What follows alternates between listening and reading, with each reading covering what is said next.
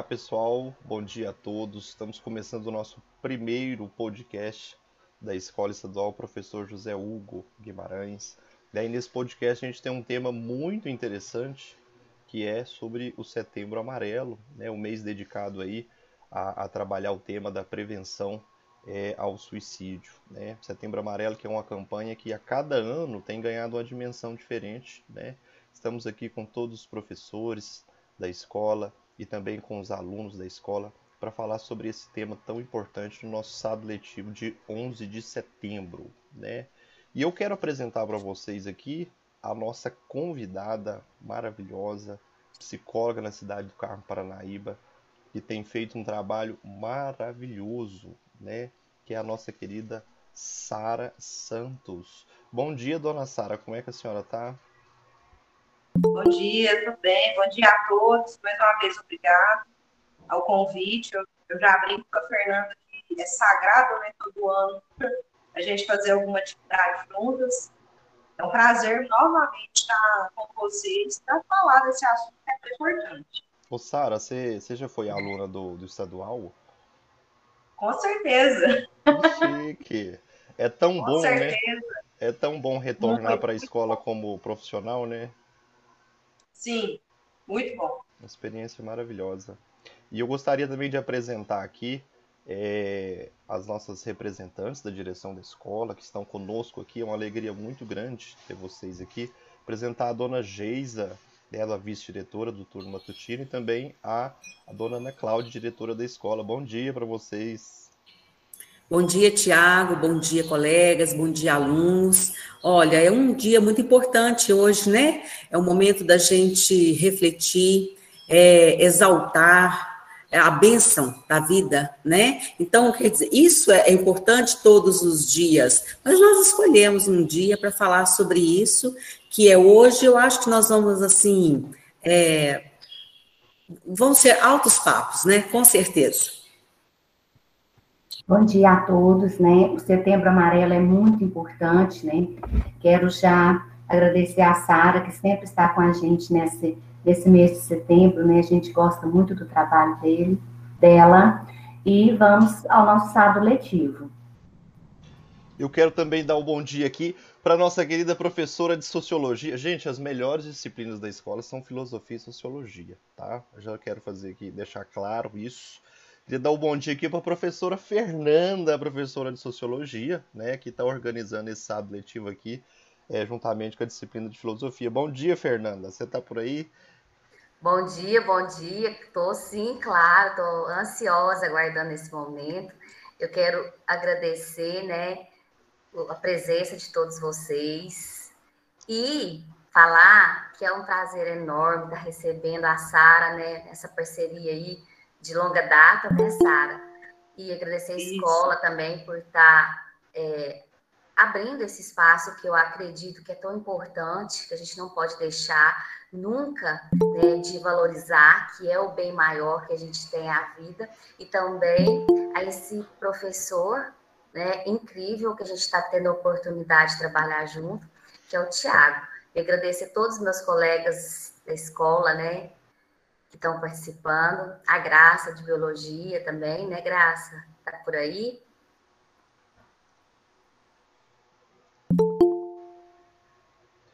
Ô, Fernanda, mas concorda comigo? Filosofia e sociologia Oi. são as melhores das matérias da escola, né?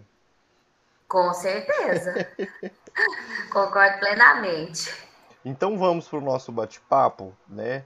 É, nós queremos primeiro falar um pouquinho né, sobre o que é essa campanha do Setembro Amarelo e depois, viu, Sara, a gente vai é, apresentar para você algumas perguntas que os nossos alunos prepararam, tá? Sara, fala okay. pra gente, né? Qual é o objetivo do Setembro Amarelo? O que significa Setembro Amarelo? Né? E o que, que a Secretaria de Saúde tem promovido aí para a cidade do Carmo Paranaíba? Bom, o Setembro Amarelo, ele é o mês de setembro, ele é o escolhido para trabalhar a prevenção. Aqui no Brasil, é, mais ou menos desde 2015, é, inicia essas atividades, mas elas já haviam engatinhado aí em 2013, 2014, mas oficialmente em 2015. E a intenção é trabalhar a prevenção do suicídio. Hoje, o suicídio ele mata mais do que a AIDS, do que o câncer. Então, é entendido o suicídio como um problema de saúde pública. É, e a cor amarela, ela está associada é, até mesmo a parte também da origem da campanha, que é uma trágica história de um jovem que faleceu aos 17 anos. Ele apresentava, provavelmente, né, vendo o histórico dele, algum transtorno mental, provavelmente depressão. Ele não conversava a respeito disso com a família, muito pelo contrário, ele costumava é, se apresentar como uma pessoa tranquila, comunicativa, enfim, aquela pessoa que você olha e acha que nunca vai ter nada, né? E aí, é, ele também era um habilidoso mecânico, ele reformou um sangue, pintou de amarelo. Então, a cor vem em homenagem a ele. Ele acabou cometendo suicídio no carro, então isso foi usado também. E a fitinha, que normalmente a gente associa, vê em muitas publicações, é devido a uma, uma homenagem que os amigos da escola fizeram. A família, né, quando foi procurado pelos amigos dele, é, perguntou o que poderia ser feito e a família disse que gostaria que aquela situação não se repetisse, que é, tentassem ajudar. Então, no dia do velório dele, os colegas levaram uma cesta com cartõezinhos e uma fita amarela em homenagem ao carro dele, que ele formou, escrito: se você precisar, peça ajuda, né? Pague comigo, algo assim. E isso também acabou dando origem a uma associação que se chama Fita Amarela. Ela, é, existe nos Estados Unidos até os dias de hoje e continua levando essa, essa ajuda. É importante a gente ressaltar que a saúde, não, não só a saúde, mas a gente evidencia pelas ações da saúde, mas todos os dispositivos que o, que o município possui, ele trabalha diretamente com a prevenção durante todo o ano. O que acontece, assim como o agosto lilás, o outubro é que há um mês específico para ações mais evidentes, vamos dizer assim. Mas a, a prevenção, o acolhimento, o acompanhamento, orientações são realizadas durante todo o ano pelos diversos profissionais, tanto da saúde quanto da educação, da assistência social, dos, dos diversos dispositivos que o município possui.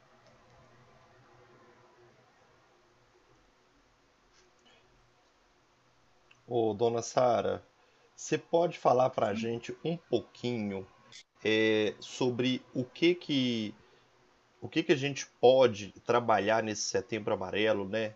Enquanto assim é, é, sensibilização, porque parece que falar sobre saúde mental é, é considerado assim, um pouco um tabu, né? É difícil falar de saúde mental.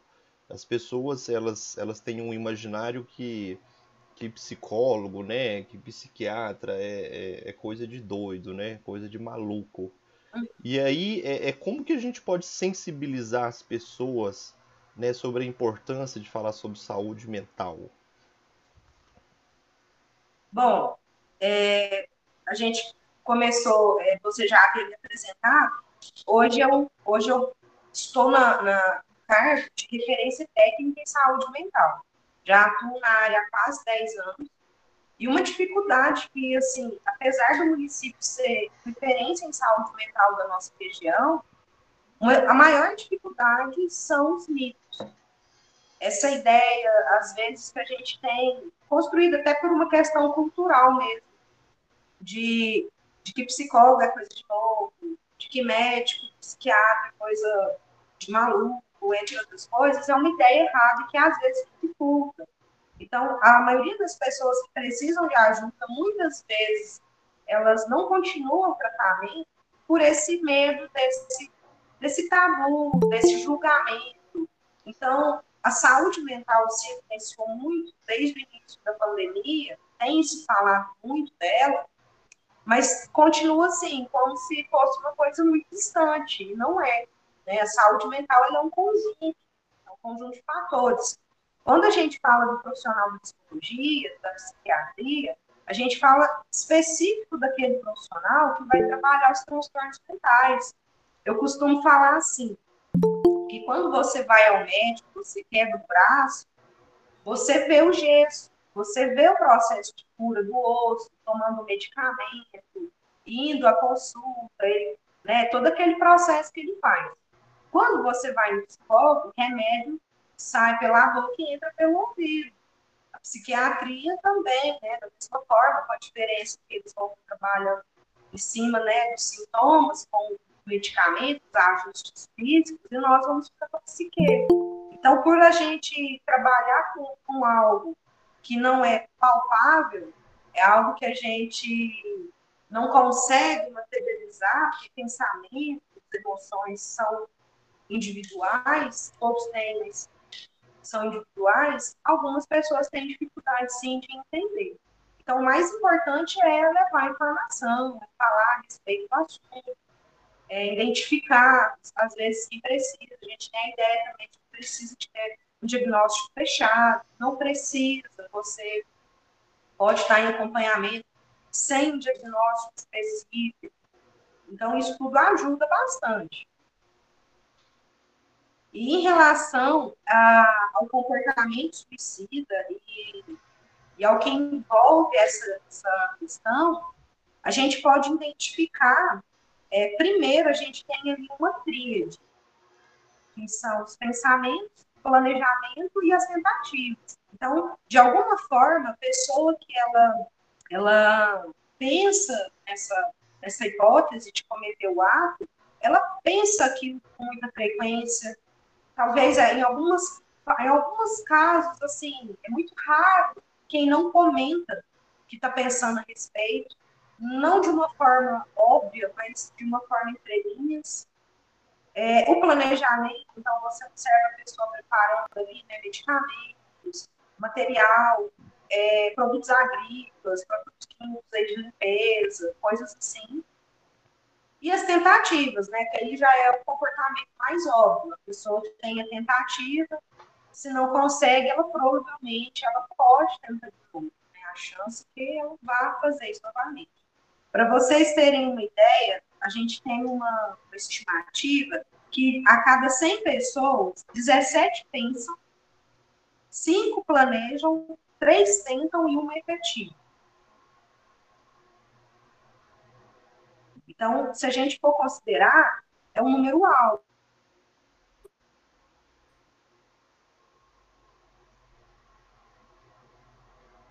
Um problema de saúde pública. São 80 mil por ano, onde o público maior, em primeiro lugar no ranking, então os jovens de 15 a 29 anos, depois vem os idosos, a partir de 65.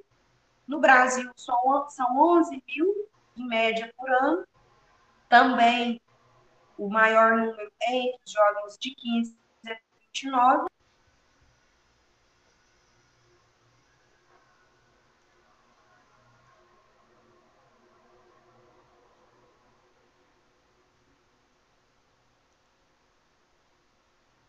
E, a, e o terceira causa, enquanto as mulheres a oitava. E aí a gente precisa levar em consideração alguns fatores, né? A gente tem que levar fatores de risco também. Então, a gente tem o principal fator, as doenças mentais. E aí, em primeiro lugar, também está a depressão, ela vem seguida dos transtornos de humor, que é o transtorno bipolar, por exemplo. Esquizofrenia, uso abusivo de substância. Lembrando que para aqueles que têm um transtorno mental e tem o uso abusivo, né, a combinação, a associação desses dois fatores também agrava. E a gente pensa também, né, a gente tem também fatores sociais, como o gênero, a idade, condição social, a vulnerabilidade, isolamento. A gente percebe um número maior entre as pessoas solteiras, desempregadas, aposentadas, viúvas e os moradores da zona urbana uh, da zona rural representa um número bem menor. Isso também não deixa de sofrer é, influência cultural, social. E é importante a gente pensar que o ser humano ele é biopsicossocial.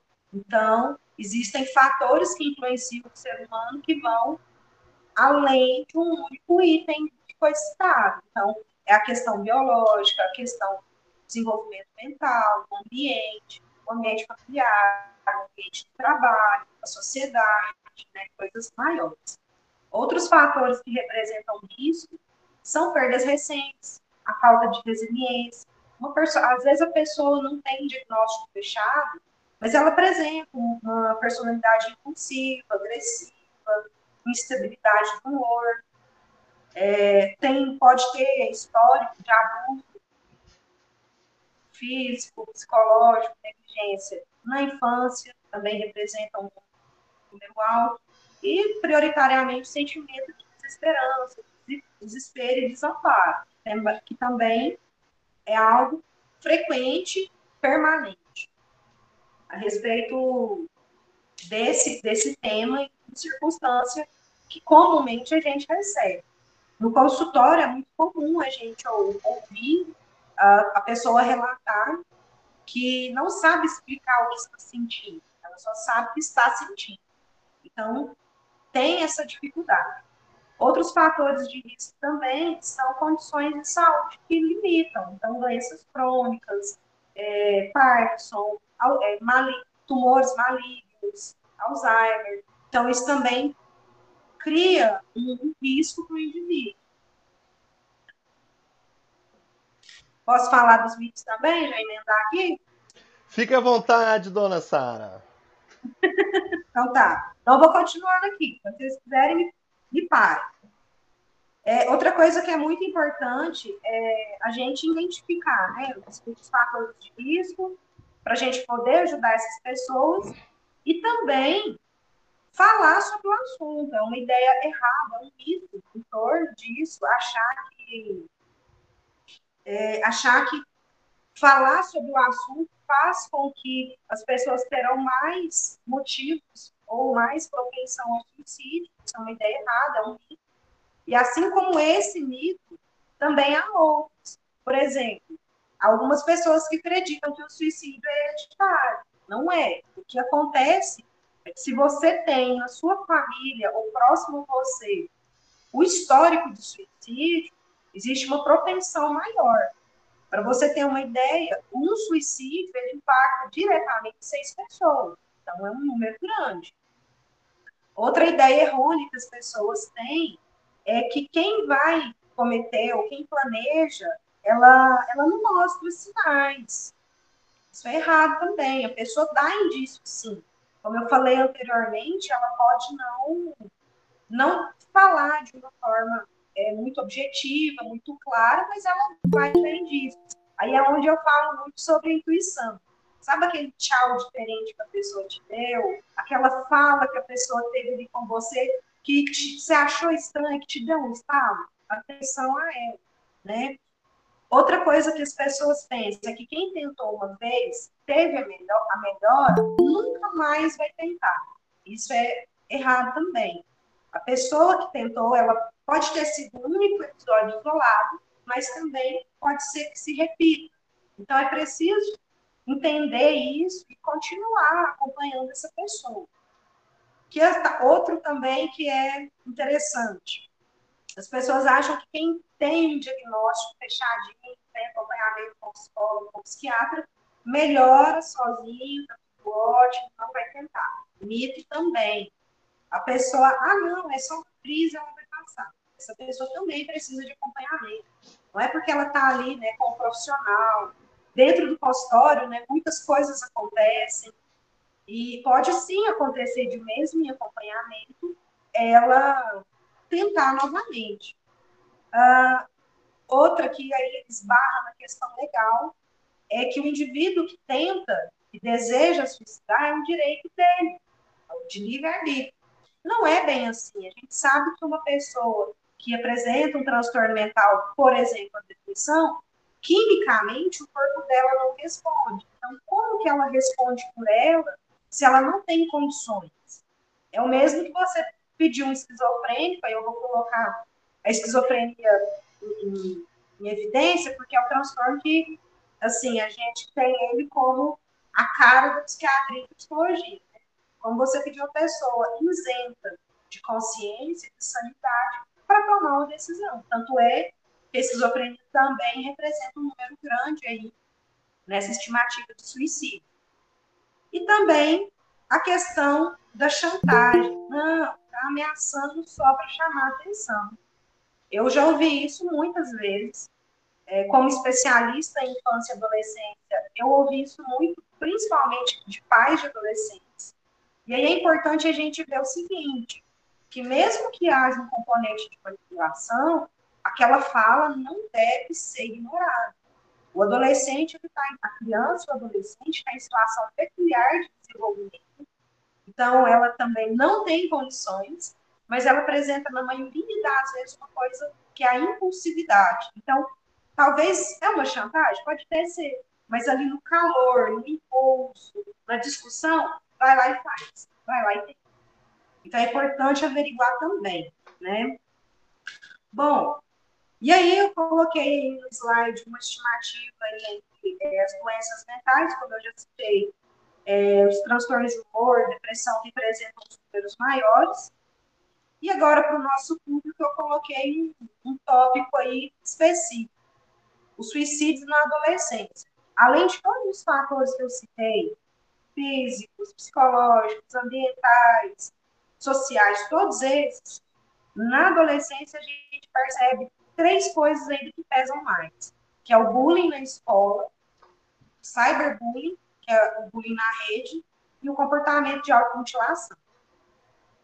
Desde o início da pandemia, o ano passado a gente não viu isso, mas esse ano a gente já começa a colher os frutos do isolamento, que são o aumento das violências, todas as violências, e também do comportamento de automutilação.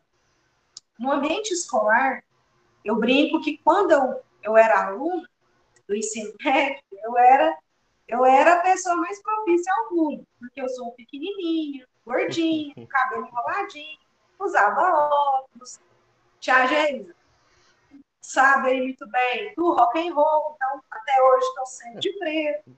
Então, tudo que podia fazer bullying comigo era feito. Mas eu sempre tive uma capacidade boa que depois da graduação entender que se chama resiliência. Então eu era aquela aluna, eu era aquela pessoa, aquela adolescente, eu conseguia entrar em todas as rodinhas, eu conversava com todo mundo, mas eu tinha a minha turminha específica, que era bem restrita, era dois, três amigos. Então, eu conseguia conversar com todo mundo, passava o bullying e tudo mais. Então, eu consegui passar por isso com, danos, houve danos sim, mas eu consegui trabalhar isso. Lógico que fica dano. Na minha época, né, a gente tinha o Orkut, que era uma farra. E ali a gente conseguia, de outras formas, também fazer um cyberbullying, né? A gente não pode deixar de dizer. Mas hoje, com o advento né, dessa evolução toda aí da tecnologia, tudo a gente tem na palma da mão, Eis o problema. O cyberbullying acontece. Para algumas pessoas, o outro apontando o dedo e julgando pesa demais. O adolescente pesa mais ainda. E aí a gente tem que observar. Esse comportamento de automutilação, eu sempre refiro aos pais. Observem os locais onde você nunca vê descoberto. Virilha, lado, o lado de dentro da coxa, várias partes do corpo que na maior parte das vezes não ficam em evidência, né? E é importante lembrar que a automutilação está associada a uma, a uma diminuição da dor. É uma dor psíquica, é uma dor mental que o indivíduo busca descontar, vamos dizer assim, na dor física para aliviar. E aí eu trouxe o top 10 dos sinais no adolescente que podem é, ser um sinal de alerta. Então, a gente tem aí o primeiro, alteração do comportamento. Então, a pessoa, ela muda a forma dela é, de lidar, de se apresentar no meio social, né, na escola, na família. Agressividade, irritabilidade. Agressividade e irritabilidade, meninas, ah, não, ela é só estressada mesmo. É assim, vai passar. Não. Não é assim. Lembrando que depressão e transtorno de humor bipolar, por exemplo, é, não é só ficar triste, ficar alegre, ficar deitado dormindo. Existe aí componente de agressividade e irritabilidade dentro desses dois transtornos. O, a mudança no desempenho escolar, então, uma queda nas notas, o isolamento, agitação motora, psicomotora, oposição, então tudo é questionado, é afrontado, alteração de apetite, tanto para mais quanto para menos, sonolência e desatenção. Então, são alguns aspectos que a gente pode pensar aí para poder é, identificar os pais, identificar, até a gente identificar em outras pessoas também. E a forma que a gente né, tem para prevenir, lembrando que 90, 98% dos casos é possível prevenir sim, é primeiro identificar. Então, tudo que eu falei até agora, transtornos mentais, fatores sociais, fatores psicológicos, condição de saúde, tudo isso identificou? Ok, vamos avaliar. É um risco imediato? É um risco que dá para você mesmo manobrar, manejar? Ótimo. Então, identificou? Manejo. O que a gente chama de, de, de manejar é ter essa escuta ativa. A gente associa ao profissional da psicologia essa escuta, mas qualquer pessoa, qualquer profissional é capaz. O mínimo que você precisa é ouvir sem julgar. Porque a minha dor é diferente da dor do outro. Então, o que importa para Maria não importa para. Ah, isso é só besteira de adolescente, isso é só besteira de não sei o quê. Não. Importa para aquela pessoa, é diferente para você, mas tem um peso para ela. Então, ouça sem julgar, tenta criar um vínculo com essa pessoa, compartilhar ali, é, alguma experiência que você teve difícil, você conseguiu achar uma alternativa e encaminhar para ajuda, buscar ajuda. Em território nacional, nós temos a CVV, que é o Centro de Valorização à Vida, que atende 24 horas, todos os dias da semana. É, liguem, todo ano eu ligo. Liguem. É per... Gente, é a coisa mais maravilhosa. São pessoas capacitadíssimas e elas te acolhem, te orientam, então é perfeito. Tem, mesmo que você é, não seja um público daquilo que a gente está falando, mas liga, tenha a experiência de ligar e falar. Vocês vão ver como é fantástico. Então, temos a CDP, é só ligar no 88, você também pode acessar pelo chat é, do site. E no município, antigamente, né, antigamente até uns três, quatro meses atrás, era eu quem recebia essa demanda pelo protocolo da rede de saúde mental. Hoje, como eu não faço mais atendimento, o meu foco hoje é a gestão é, do, da, da, saúde mental. Quem está fazendo são os PSFs. Então, cada PSF tem um, um profissional de psicologia. É, eles têm o seu horário né, de trabalho, mas você pode buscar pelo PSF, buscar ajuda, orientação se o psicólogo não estiver para te acolher, tem enfermeiro, tem médico, como eu falei, essa escuta inicial pode ser feita, a gente prioriza o psicólogo, mas ela também pode ser feita outro profissional, porque eles também são capacitados. Em casos mais graves, CAPS 1 e o CAPS AD. O CAPS 1 são os transtornos gerais, e o CAPS AD os transtornos associados a um tipo de substância, álcool e outras drogas. Se você teve a infelicidade de encontrar alguém ou de presenciar alguma situação, UPA, você vai se direcionar à UPA, vai ligar para a ambulância e vai pedir ajuda imediata. É importante prestar os primeiros socorros. E outra coisa que eu acho que é muito relevante também da gente falar, e que eu ouço muito dos adolescentes, como eu falei, eu parei de, de receber novos pacientes há pouco, é aquela história do, enfim, a, a hipocrisia amarela. e acho que isso é um, um, assunto que é importante a gente debater, é importante a gente falar. Por quê? Como eu falei, eu, eu nasci em 91. Então, quando eu estava no meio da adolescência, então comecei, eu fui ter computador em casa, a rede social que eu tinha era o Orkut, então tudo estava caminhando. Hoje, todo mundo tem aí ó, o celular na mão, o acesso, usa de várias formas. E eu sempre falo que o bom senso no uso é o mais importante. E o que a gente viu acontecer há algum tempo é a vulgarização dessa data. Por quê? Porque vários influencers vê a hashtag Setembro Amarelo, falar é a solução, prevenção ao suicídio, subir, e aí quer ganhar view, quer ganhar biscoito, quer ganhar seguidor e tudo mais. Aí a pessoa vai lá, fala do assunto, fala algumas coisas, e aí acaba gerando um desserviço, como por exemplo o Carlinhos Maia. Eu acho que esse vídeo até saiu já, que ele soltou um vídeo falando, não, vocês têm que se matar mesmo, vocês são bando frustrados, falou um monte de coisa. E a gente sabe que para algumas pessoas é influência. Afinal de contas, não se chamaria influência né, digital se não houvesse uma certa influência. Então, a gente acaba criando um vínculo com a pessoa, por mais que esteja o contato na tela, a gente cria um vínculo. Quantos, quantos e quantos eu não vi falando assim?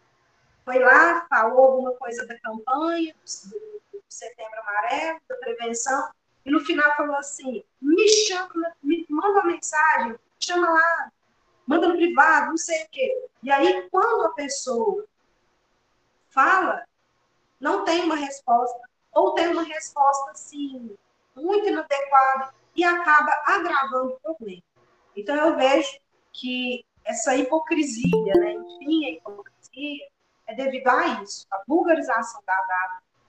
Tem pessoas que têm sim interesse, têm condição de falar e que falam bem do assunto, mas tem pessoas que, infelizmente, não têm esse interesse. Então, isso dificulta. Bom, no mais é isso. Meu muito obrigado. E bora para as perguntas, né? Ô, Sara, eu quero só chamar a atenção para uma coisa aqui é peculiar, é que você falou que a cidade do Carmo Paranaíba tem uma referência né, em saúde mental, né?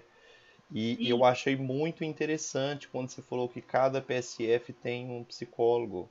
Eu achei muito, muito bacana, né? A cidade realmente está de parabéns, que isso é um privilégio de pouquíssimas cidades aqui na região, né? É, assim, não quer dizer que a gente não tenha dificuldades. A nossa, a nossa fila de espera e a nossa demanda, ela é maior do que algumas especialidades médicas, sabe? Então, a gente tenta fazer o melhor trabalho possível, mas tem algumas dificuldades. Tá. É, Sara, é, a gente falou tanto né, sobre a questão do que pode levar uma pessoa é, prática do, do autoextermínio, né? A gente falou sobre alguns fatores de risco. Agora eu queria inverter um pouco. Eu queria que você explicasse para nós, por gentileza, o que, que é saúde mental? O que, que é uma pessoa que, que, que possui uma saúde mental? Bom, como eu falei lá atrás, a saúde mental é um conjunto. Quando a gente fala na saúde, é complexo. a gente tem que olhar vários fatores na vida daquela pessoa. Então, saúde mental não é só estar isento de doenças, doença física, doença mental. Do, saúde mental é você ter, vamos falar de uma forma mais simplificada, um equilíbrio em todos os departamentos da sua vida e quando houver alguma dificuldade, algum problema, você consiga passar por ele de uma forma mais satisfatória, de uma maneira de dificuldade todo mundo tem, mas conseguir passar por eles de uma forma resiliente. A resiliência é a capacidade que a pessoa tem de superar problemas sem ficar com muitos danos, vamos dizer assim. De uma forma bem, bem resumida, vamos dizer dessa forma. Então, saúde mental seria isso. Uma pessoa, não quer dizer que ela não tenha uma doença física ou mental, mas um indivíduo que consiga ter um equilíbrio de todos aqueles departamentos da sua vida. Então, acadêmica, pessoal, profissional e etc. Respondi a sua pergunta? Respondeu, eu tô achando um pouco difícil, né? Porque manter esse equilíbrio, né, parece que é muito difícil. Mas é, é eu acho que a Eu acho que a parte mais difícil é a que a gente fica esperando.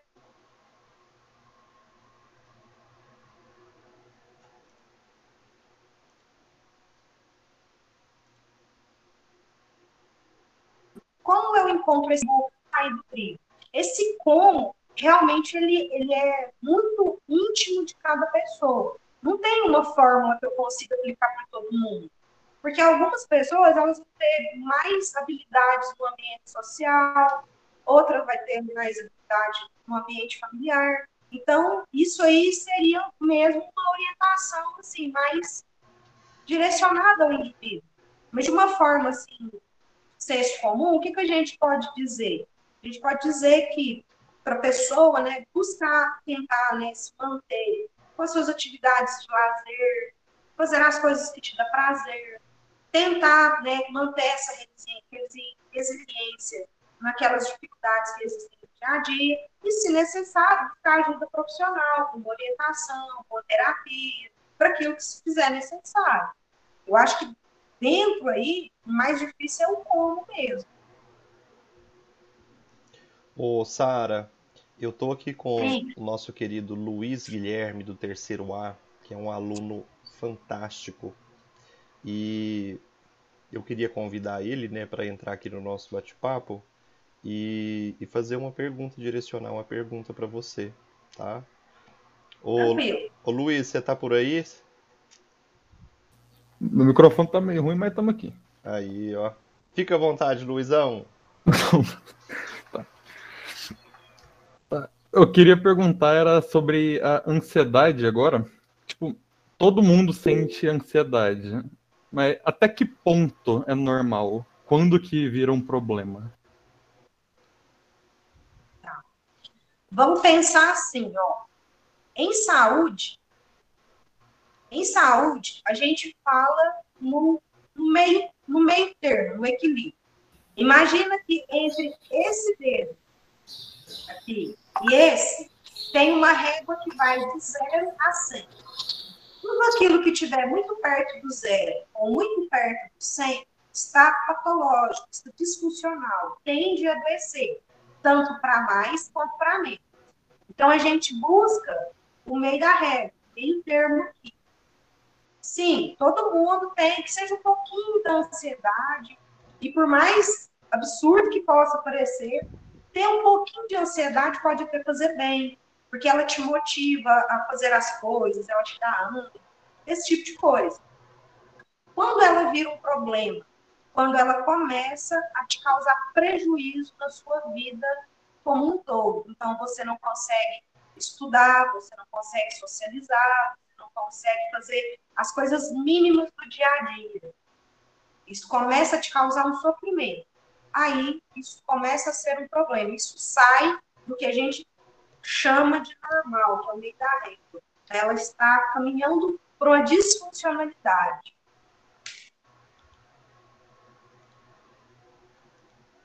Ô Sara, já que você falou aí sobre a questão da, da ansiedade, qual que é a relação que existe entre ansiedade e depressão? Né? Porque você disse que a depressão ela pode é, conduzir ao suicídio. Qual é a relação entre a ansiedade e a depressão? Falando de uma forma mais técnica, na classificação, na classificação das doenças, elas estão na mesma categoria. Então, elas estão ali dentro dos transtornos neurológicos. Beleza. Dentro disso, existe um quadro misto, que é um quadro de depressão mais ansiedade. O que pode acontecer da associação de uma ou mais doenças mentais é o agravamento. Então, você pode ter um agravamento dos comportamentos, da intensidade, um agravamento do quadro. Imagine um, um quadro de depressão de moderada a grave, porque ela se classifica nesses três níveis, leve, moderado e grave.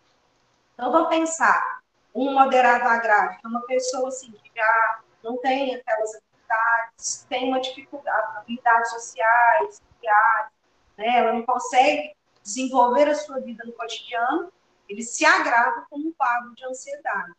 O ansioso ele sofre pelo que ainda vai acontecer. Então, você tem uma piora, você tem um ponto, vamos dizer assim.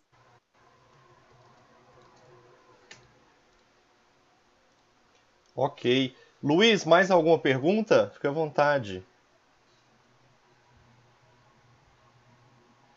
Eu queria perguntar também sobre os antidepressivos.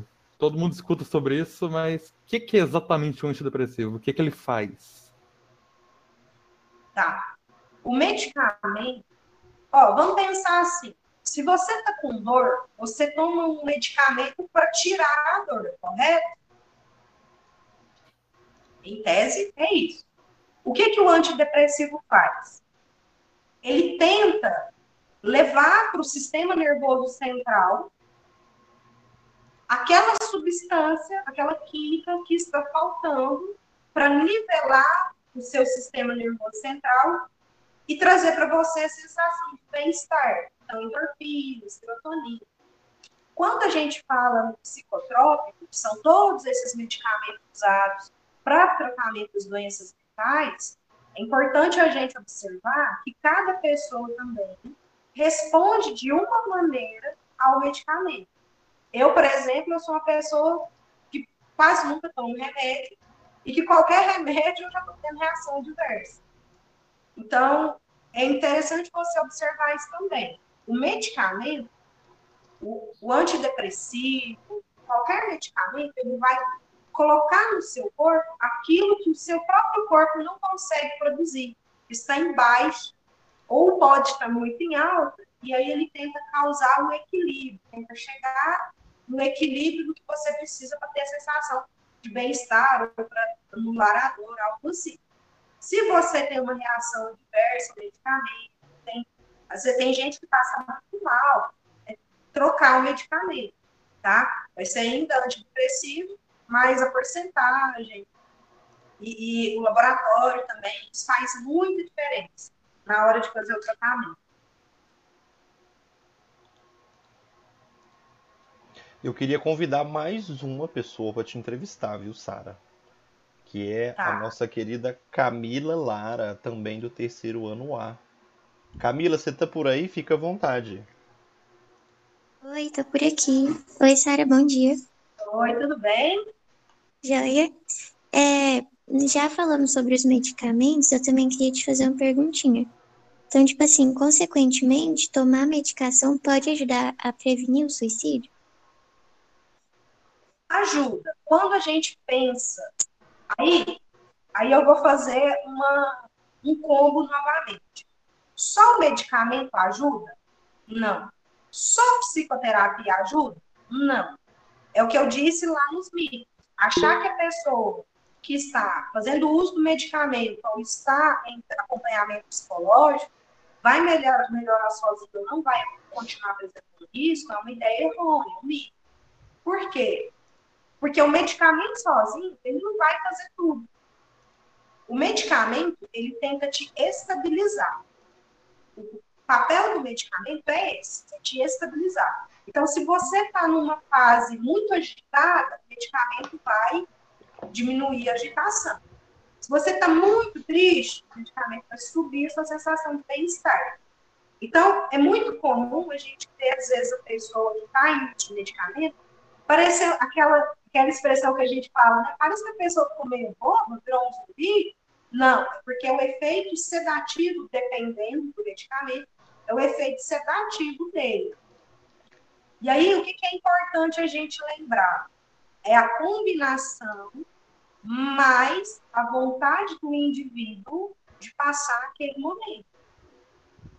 Acontece várias e várias vezes. A pessoa ela tem tratamento de ponta, medicamentos de ponta, tudo. Mas ela ainda vai lá e comete um suicídio.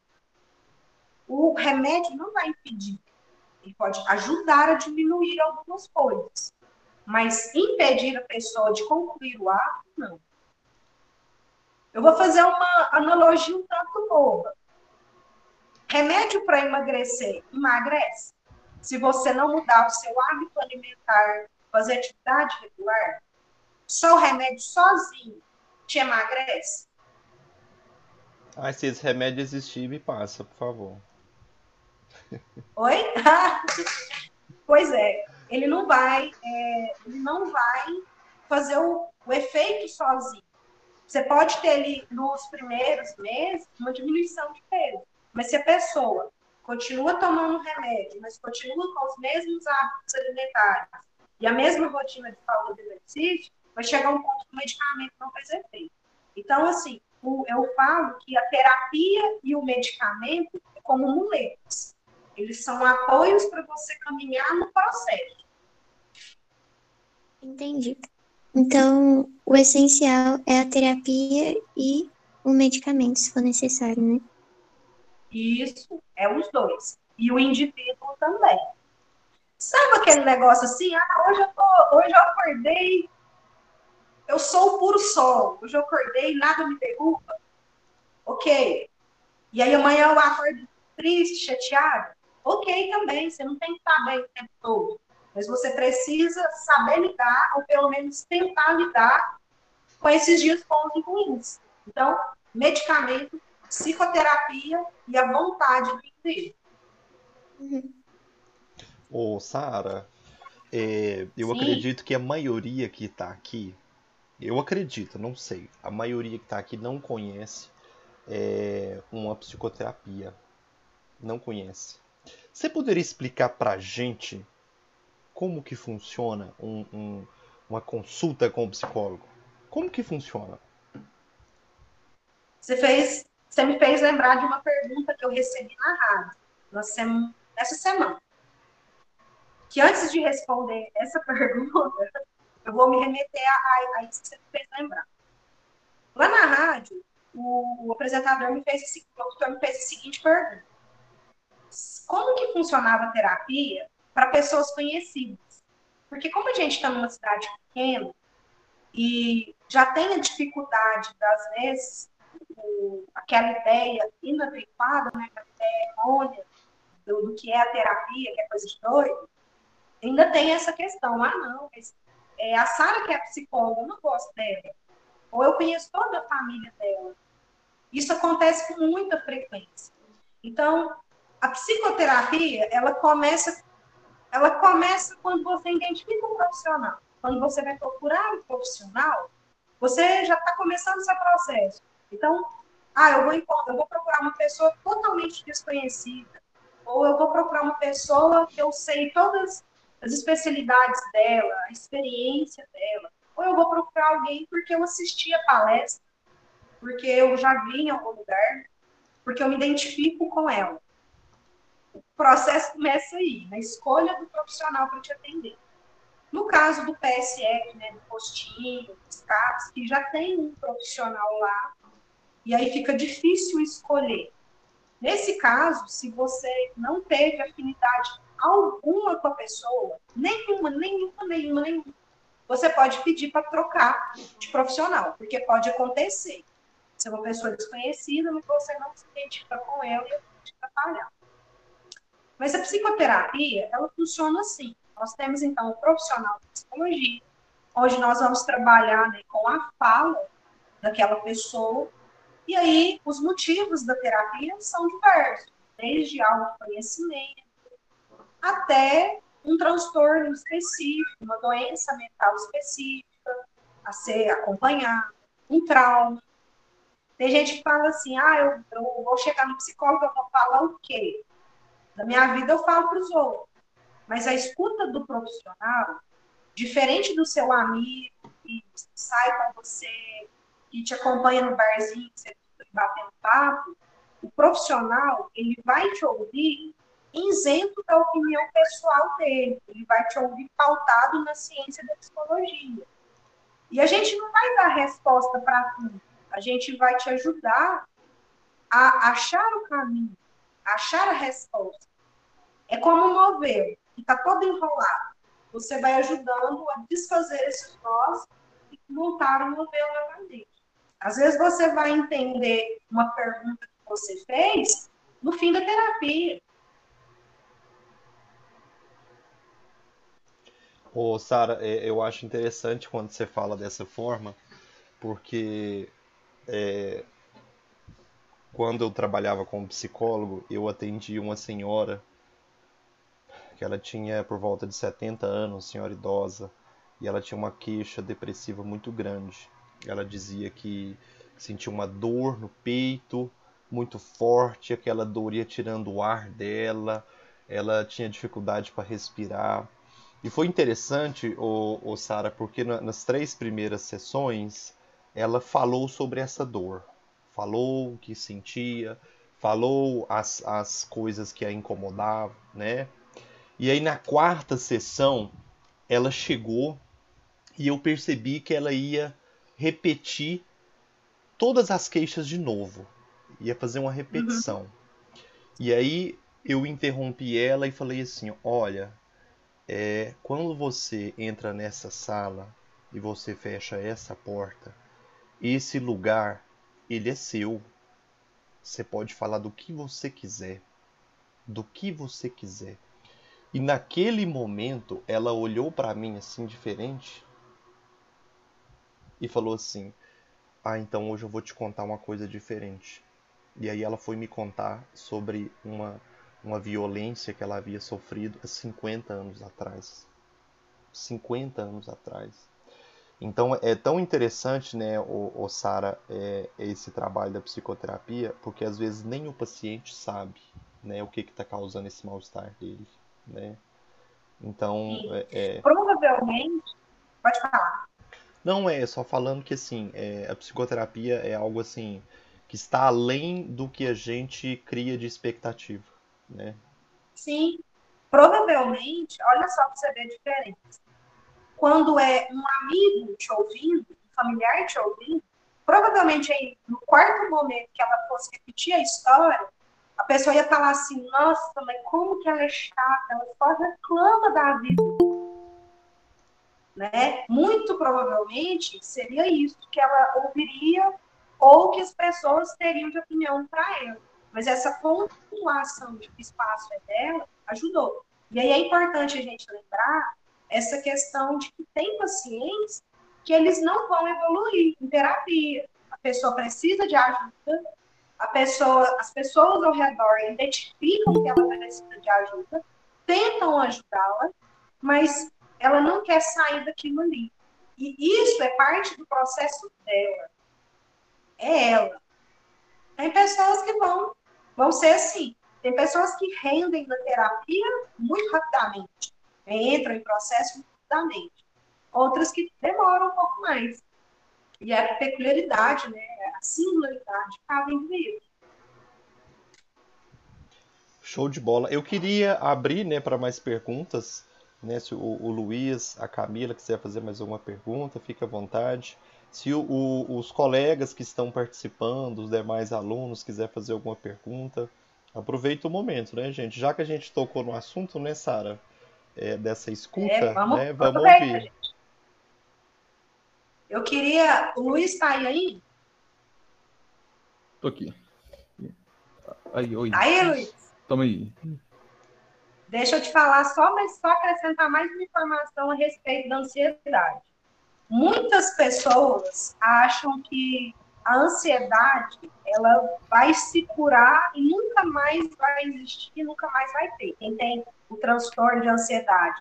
Ah, não, eu vou tomar o remédio, eu vou fazer a terapia e nunca mais eu vou ter. Eu costumo falar o seguinte: a ansiedade, ela mora debaixo da cama.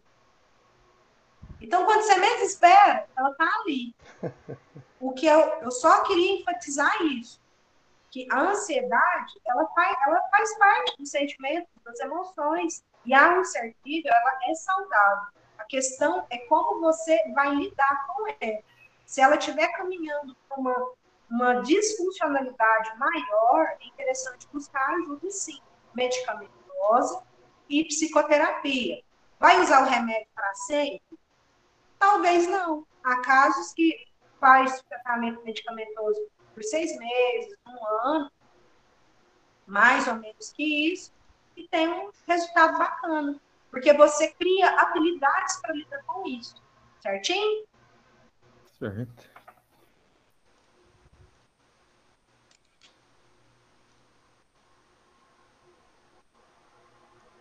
Alguma pergunta, meus queridos? Oi. Fala, Tia eu Cláudia. Gostaria de fazer... eu... Ô, Tiago e Sara. Eu gostaria de fazer uma pergunta para Sara. Sara, no início você disse assim a respeito do suicídio, que a pessoa dá, dá indícios, que ela dá sinais através de gestos é, ou, ou outras coisas. Mas geralmente, quando acontece suicídio, algum suicídio de algum amigo ou parente, eu tenho caso de, de um parente, por exemplo, de um cunhado meu que fez isso há uns cinco anos atrás.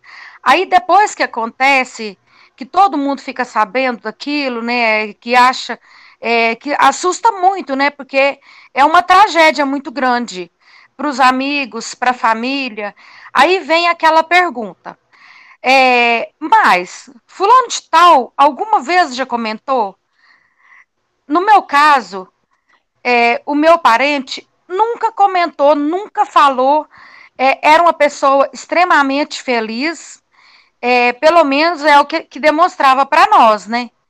É, era uma pessoa que ninguém, né, jamais imaginava que ele faria esse tipo de coisa.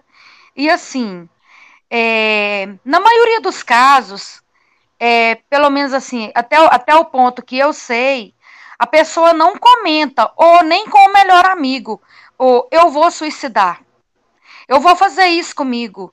E por que será, Sara, que a, a, pessoa que comete esse tipo de ato, ela não comenta em si assim, ó, é, eu vou suicidar, eu vou cometer o suicídio. Ela simplesmente, como você já disse aí no início, ela pode dar indícios no comportamento, mas assim, o principal, eu vou cometer. Por que que isso não acontece? Certo. Primeiro, eu, eu lamento meus sentimentos pela, pela situação vivida. Eles normalmente eles não falam de uma forma direta mesmo, não. Ah, eu, eu vou me matar. Muito são muito poucos os que falam. E quando falam, eles falam ali num momento mais, numa briga, numa discussão, num momento mais acalorado. Aí ele fala, eu vou, eu vou, eu vou me matar. Mas normalmente as falas que a gente mais tem, essa, essas assim. Eu tô com vontade de sumir, vontade de deitar, dormir, não acordar mais. Ai, vontade só de dormir.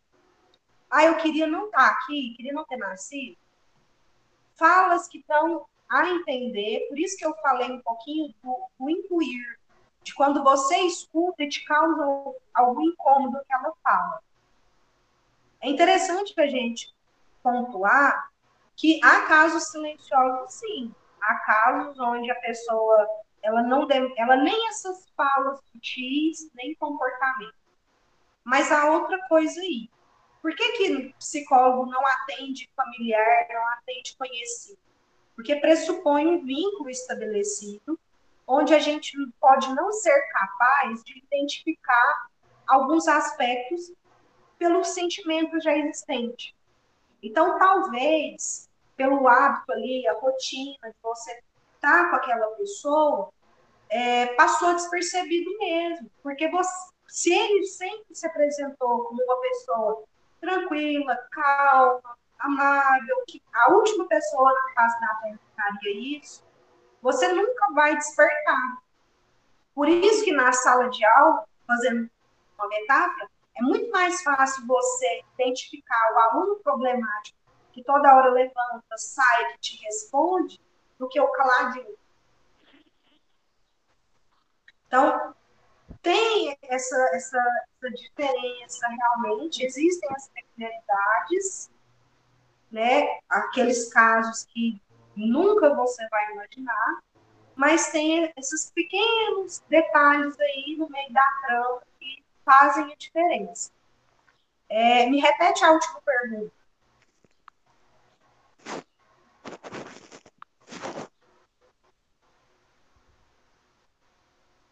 Oi? Me repete a última pergunta. Você me perguntou por que, que algumas pessoas É, é apresentam e outras não. É por É isso. assim. É, isso mesmo. É porque, assim, quando é, a pessoa acontece, aí, to- aí vem aquela, aquela pergunta, né? Por que que ele fez isso? Aí as pessoas pe- vêm para os familiares. Ele comentava, ele já falou alguma vez que ia fazer isso? Aí, no meu caso, por exemplo, mas já faz muito tempo que já aconteceu, a gente fica sem resposta e diz: não, nunca. Era uma pessoa muito alegre, muito feliz, nunca deu sinais, é, nunca disse algo parecido. Alô? E a gente fica sem resposta e fica Isso. totalmente. A gente fica muito chateado também com, com, com o ato né, em si. E às vezes é, a gente se sente culpado porque a- a- parece que a sociedade em si às vezes culpa os familiares, né? é, por não ter dado ajuda àquela pessoa que cometeu o ato. E a gente fica num beco sem saída, não sabe, não sabe responder. Enfim, é, é, é isso aí. O que que acontece? Tem esses fatores e aí é, realmente não tem resposta. A gente é natural do ser humano buscar uma resposta, buscar um porquê das coisas. Mas tem, tem coisas que não tem. Então, quando eu falei inicialmente sobre a gente, o ser humano, ser um conjunto de Olha, é, fatores, eu não tenho como te garantir isso, sabe? É porque toda semana que tem aula presencial, a gente faz um rodízio de alunos. E aí a gente tem, tem respeitado a capacidade máxima que é de um cada homem, turma. então Aí, o que eu posso te garantir moral, é que a prefeitura está buscando. E aí, Os alunos que estão na zona rural, eles têm pessoa conseguido ir à, escola porque a prefeitura tem buscado.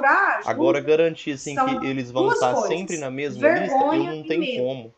E, A gente vive uma e, assim, só para te deixar mais tranquila também, não pode é, fraquejar. pouco a O é pouco o Estado ele ele tem ele tem permitido é, que mais alunos que se vão para é a que escola, né? A gente de acabou de de receber tudo, tudo mesmo. algumas algumas Então, normas que, que, que permitem assim mais alunos dentro da sala Vamos de aula. Então a gente está um acreditando exemplo, que daqui a um mês, é, se hoje a gente um pode receber só ah, mas 15 não alunos, tem, tá 16, daqui um tá mês a gente deve estar é recebendo assim é mais, esperto. 20, Então, né, existe 25. um Então assim, esse rodízio ele, ele E tende a evitar o acabar. julgamento, Aí assim, a gente tem recebido medo, ligação de muitos pais, muitos mesmo. E o que a gente pede é paciência, porque pouco a pouco essa falei, uma situação vai acabando, né?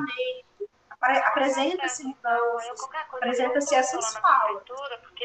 No caso dele, como você falou, ou passou despercebido, ou realmente Uhum. é uma, uma- ele representa um número Uhum. bem Então, pequeno, aí se, que é daqueles que não apresentaram indício algum, você tem nenhum, que nenhum ligar lá mesmo. e, E e, aí, e falar para cometer eles, porque aí eles têm Eu a tenho relação minha família de também uma transporte, sabe? Aí se o seu, o seu filho for, mas for como tinha novo no transporte de- do, da de zona rural, aí tem que avisar eles todo mesmo. Mas eles estão buscando todo mundo, tá? ir. Mas é normal. De nada, Querer Deus, resposta. mais. caminhar para o julgamento, esse sentimento de culpa pode soltar ele, é o sentimento mais difícil da gente trabalhar na terapia, porque a culpa não é sua, nem de nenhum dos outros familiares. É, foi uma escolha dele, um ato de desespero dele, mas foi uma escolha dele. E se ele não conseguiu pedir ajuda, não tinha como vocês adivinharem. Né? Quando a gente vê os comportamentos, vê os indícios, a gente percebe, a gente busca uma aproximação. Mas quando não, não. O, o Sara, olha aqui a, a fala do Eduardo Reis no chat, ó. O aluno Eduardo, às vezes as pessoas depressivas não dizem que o que não dizem porque sabem que vão perguntar por que elas se sentem assim. E às vezes elas nem sabem explicar o sentimento que sentem, né? Por isso, Eduardo, que o lugar, né, que, que vai te dar esse privilégio de entender, né, é na psicoterapia, é com o psicólogo. Gente, terapia é bom demais, tá? Terapia É. Eu A gente- brinco que terapia gente- tipo, é só tempo. A gente nasce de novo, né, Sara? É uma maravilha. Eduardo, não é? Isso, Eduardo Reis.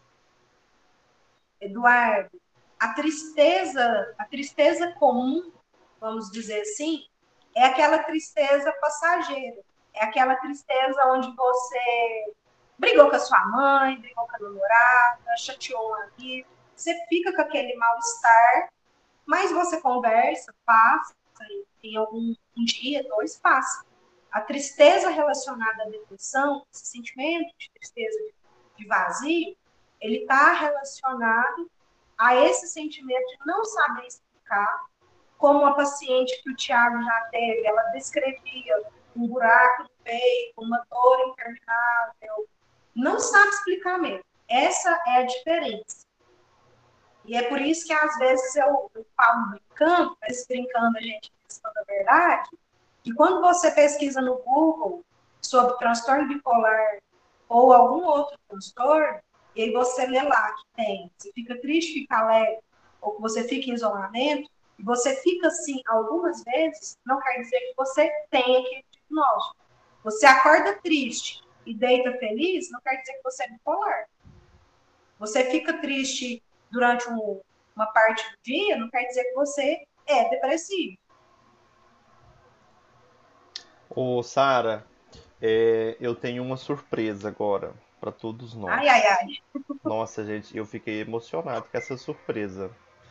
É, a gente vai passar para vocês né, um, um, vídeo que foi preparado para esse momento. E eu que, queria convidar a professora Fernanda para explicar para a gente, Fernanda, é, é, sobre esse vídeo. Então, pessoal, eu, o vídeo é, quem fez foram as colegas do nosso aluno, né, Eduardo, que morreu mês passado, né, que cometeu um suicídio, um aluno da nossa escola, do segundo ano, e a, ele trabalhava, né, nesse estúdio de dança, que é o Núcleo Adágio aqui da nossa cidade, e as colegas, né, e a, a professora, né, lá, pediram para se poderiam fazer essa homenagem, gostariam muito de fazer essa homenagem para ele. E claro que nós né, nos prontificamos e ficou assim, nossa, eu na hora que eu recebi ontem, gente, assim, dá um, né, um arrepio na alma. É, muito lindo, muito lindo. Com certeza vocês vão gostar. É isso. Pode passar, Thiago. Gente, muito bonito. Vamos, vamos prestar atenção.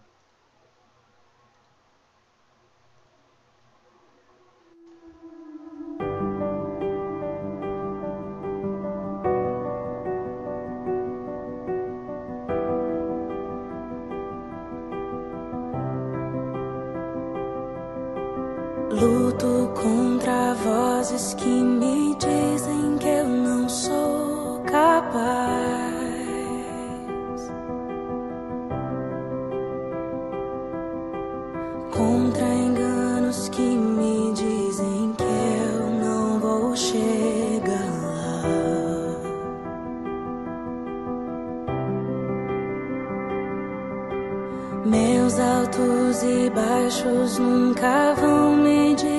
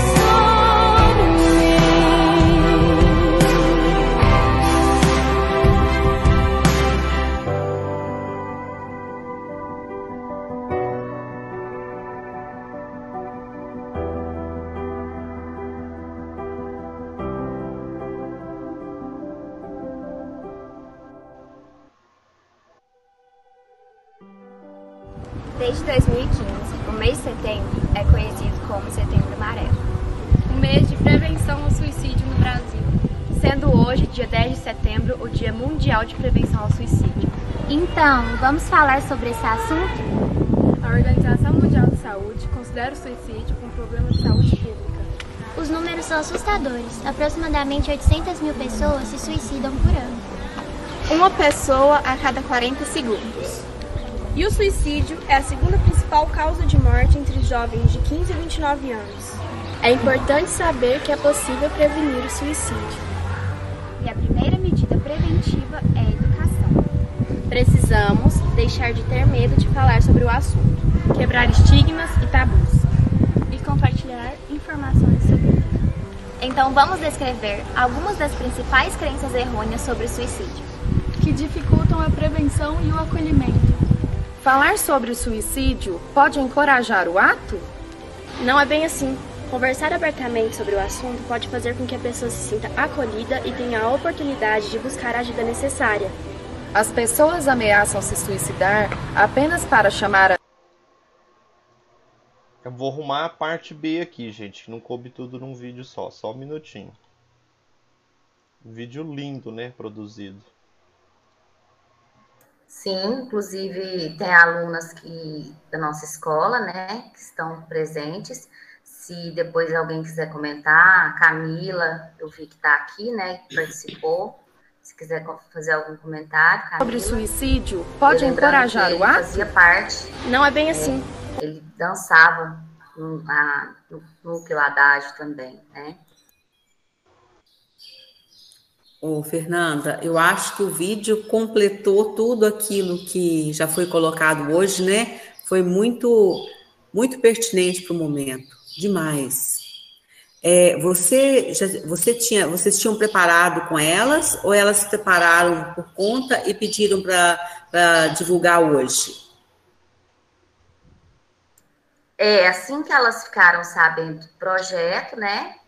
elas queriam fazer homenagem, mas aí assim que elas ficaram sabendo do projeto, que, que eu postei o mural, elas perguntaram se poderia ser nesse momento. Não, muito e acharam que tinha tudo a ver, né? Porque tudo elas, a ver, que beleza. Na verdade, elas, algumas eh, não estudavam ainda na escola e tudo, não sabiam do projeto, né? Aí elas já queriam fazer a apresentação e aí uniu tudo, né? Deu tão certo. Foi ótimo. Vamos ver o restinho do vídeo aqui, gente. Muito bonito, estou emocionado aqui. Conversar abertamente sobre o assunto pode fazer com que a pessoa se sinta acolhida e tenha a oportunidade de buscar a ajuda necessária. As pessoas ameaçam se suicidar apenas para chamar a atenção? Toda ameaça de suicídio deve ser compreendida como um pedido de ajuda. Ainda que possa existir um componente de manipulação, não podemos correr esse risco e desconsiderar o pedido da pessoa. Suicídio é um ato de covardia ou falta de Deus no coração? Pensar dessa forma não ajuda. O suicídio é um ato de desespero, de pessoas que, diante de tamanho sofrimento, não enxergam outra solução para lidar com a dor.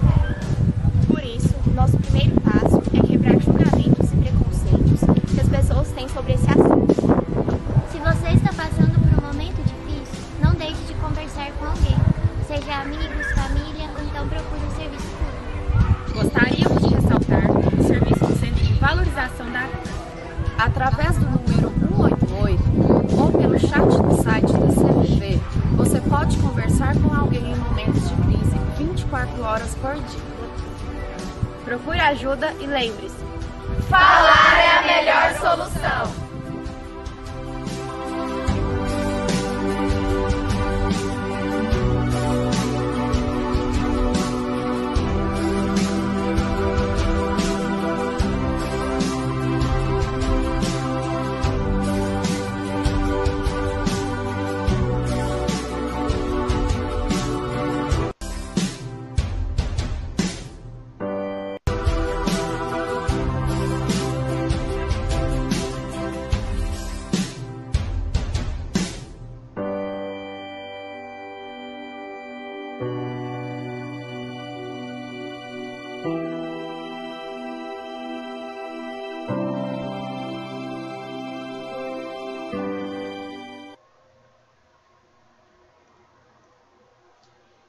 Lindo vídeo, né, gente?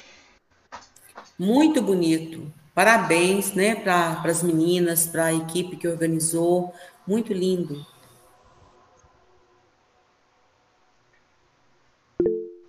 É, é, é impossível a gente não ficar, a gente não ficar um pouco né, emotivo. Muito bonito, viu?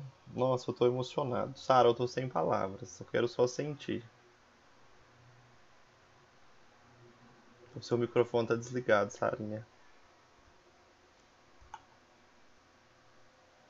Eu também. É... Não tenho o que falar, né? É só sentir. Ana Cláudia.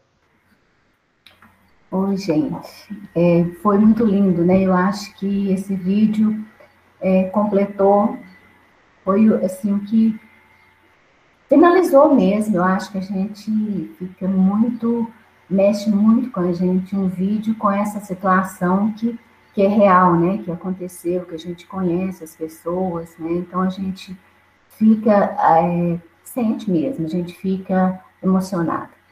Mas eu queria parabenizar né, o Tiago, a Fernanda, pela organização desse sábado letivo. É, parabenizar a Sara por tantas orientações importantes para a nossa vida, né? Tanto a vida pessoal, como a vida de trabalho, a vida em grupo, né? Muito importante, foi muito bom.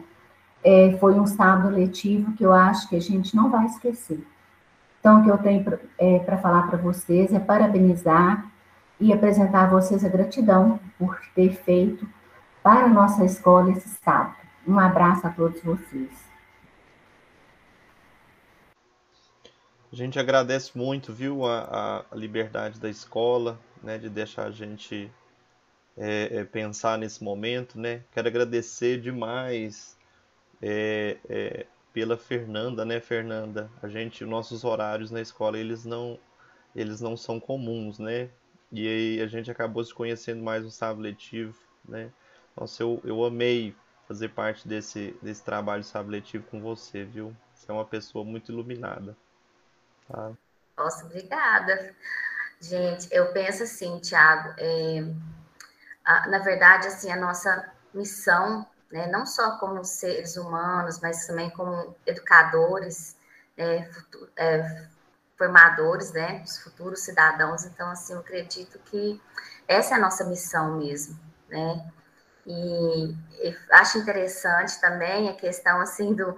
É, não é só para... A gente aprende muito, eu aprendi muito, toda vez que a Sara né, fala sobre, a gente aprende para nós, para nossa vida, não é, gente?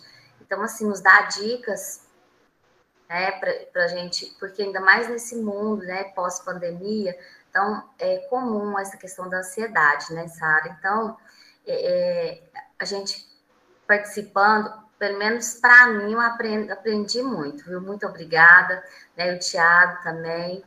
É, muito obrigada mesmo pela parceria, direção da escola também, né? Por estar tá nos abrindo esse espaço, viu, gente? Os alunos que participaram, mesmo de coração, muito obrigada, viu? Muito feliz. Nós que agradecemos, né, Ana Cláudia, assim, o empenho deles para trazer para nós esse dia, esse momento, assim, especial. Com certeza, nós todos aprendemos muito. E eu fiquei observando, assim, ao longo da, da nossa live, é, a gente falou de um assunto, assim, tão, tão delicado, né? Tão delicado, às vezes assim pesado, mas ele foi tratado com leveza, e isso é muito importante, né? E mais do que nunca, como a gente ouviu no vídeo, como Sara falou, é, é, a gente precisa de conversar sobre esse assunto, nós precisamos de falar sobre ele, né? Eu acho que quanto mais a gente fala sobre, é, mais a gente expõe nossas, nossos medos, nossas ansiedades e encontra caminhos, né? Então, parabéns para todos e foi muito bom, tá? Obrigada, Sara. Nossa escola está sempre de portas abertas para você, tá bom? Ô, Sarinha, se, se, se o momento permitisse, eu ia te dar um abraço bem forte agora, viu? eu ia te, te abraçar e, e, e dizer assim que foi muito bom né, te rever. Nossa, que saudade que eu tava dessa Sara, gente. Essa nostalgia, menina, né? Que nostalgia. Quero agradecer muito, viu, Sara, você. Agradecer também os alunos, né, que, que toparam participar hoje, especialmente o Luiz Guilherme e a Camila. E quero dizer, assim, que eu acho que é desses momentos que faz a, a, a escola ser importante na vida de cada um, né? Então, assim, eu acho, Sara, que eu, eu abandonei a psicologia para trabalhar com a docência porque é bom demais, né? É muito bom. Às vezes a gente faz um trabalho assim similar ao que o psicólogo faz, né? Mas é, é, é, o importante, como a Fernanda disse, é a gente estar tá contribuindo aí, né, com, com os nossos alunos e uns aos outros, tá? Um abração, dona Sara, você é 10, viu? Muito obrigado, eu que agradeço. É, para mim é muito significante, mais um ano estar com vocês, essa escola maravilhosa, os, prof... Ah, os professores que estão aqui, foram meus professores, a tia Geisa sempre vai ser a tia Geisa, né? É, então, eu agradeço muito, fico à disposição, em nome da secretaria, agradeço também pelo espaço, como vocês falaram, escola é um lugar de proteção, e aos alunos eu deixo aqui, se vocês querem buscar ajuda, tem dúvidas de onde, tem algum professor que você se identifica mais, eu tenho certeza que se você quiser tentar falar com esse professor, fale com ele, ele vai saber te orientar, né, vai saber encaminhar. Eu não tenho redes sociais, mas se quiser entrar em contato comigo para alguma orientação, pode estar ligando aqui na secretaria, 3851-5015, e pedir para falar comigo, que eu oriento, encaminho, né, o que for necessário e fico à disposição. Mais uma vez, muito obrigado e um abraço a todos. Abração, Sarinha. Você anota mil. Ah, deixa eu pedir vocês. Eu gostaria a de foto. pedir um print. É. a foto. Vou, se todo mundo vou tirar, um, vou tirar um print aqui, ó. Aí, Pode. se vocês é, quiserem, nem puderem, abrir a câmera um pouquinho. É, a Tati. É. Ó a Tati aí, ó. Na hora que fala em foto, eu levei tirar Ela... a câmera. Então vamos tirar, vamos. Gente, muito é, obrigada. É importante para nós, né, registrar, né, esse momento e para a Sara também, né, Sara? Isso. Lembrando que a, a, esse mês, até o dia 30, a gente continua com divulgação e ações. Então, acompanhem nas redes sociais da Prefeitura, da Secretaria de Saúde, nas rádios, que a gente ainda vai continuar com a atuação. Eu acho que você tinha que ter um programa de rádio na cidade, viu, Sara? eu acho que eu não podia, eu faço mais. Eu acho que você tinha que ter um programa de rádio. Eu, eu ia eu ouvi toda semana, viu? E eu acho que o, que o Tiago daria um ótimo locutor. É, vamos abrir uma rádio junto, Sara. Eu também acho, Patrícia, é, Fernanda. Vocês viram? Vocês viram o vídeo que abriu a campanha? Nossa, achei lindo. Amei. Identificou a minha voz de taquara rachada? Claro, na hora que eu vi, eu falei. Eu ataquei de locutor, então. Parabéns tá mais uma vez, Sara. Ficou muito, muito bacana. Tanto o vídeo quanto o material que você preparou. Nota mil, como sempre, viu? Eu, assim, sou encantada, sou suspeita para falar, porque, gente, toda vez que eu chego lá, mesmo na pandemia, eu cheguei lá para falar com ela, ela, ela veio assim, ó, já de braço aberto para me abraçar. Então, eu, eu, eu, isso não tem preço, né? É o tipo da, da coisa que tem valor, né? Assim, então vamos para nossa foto, ó. Todo mundo sorrindo. Passou o perfume aí, ó. um, dois, três e. Sequência de fotos. Isso, ó, já tá lá, já tá lá no grupo, viu? E eu vou falar, vou falar igual aquele versículo lá, ô, ô, ô Sara. Hoje mesmo estarás comigo no Facebook, tá? Estarei lá. Só não me marca porque eu não tenho rede. É. Pessoal, Mas eu te mando, eu te mando no seu privado, viu? Tá bom, obrigada, viu? Obrigado a todos vocês e que venha o próximo sábado letivo. Obrigada, beijo, gente. Tchau, tchau. Um abração. Boa semana, gente. Abraço. Tchau, bom descanso, gente. Tchau, pessoal. Parabéns, parabéns, Sara. Com Deus. Obrigada. Tchau, tchau. Fiquem com Deus. Tchau, queridos.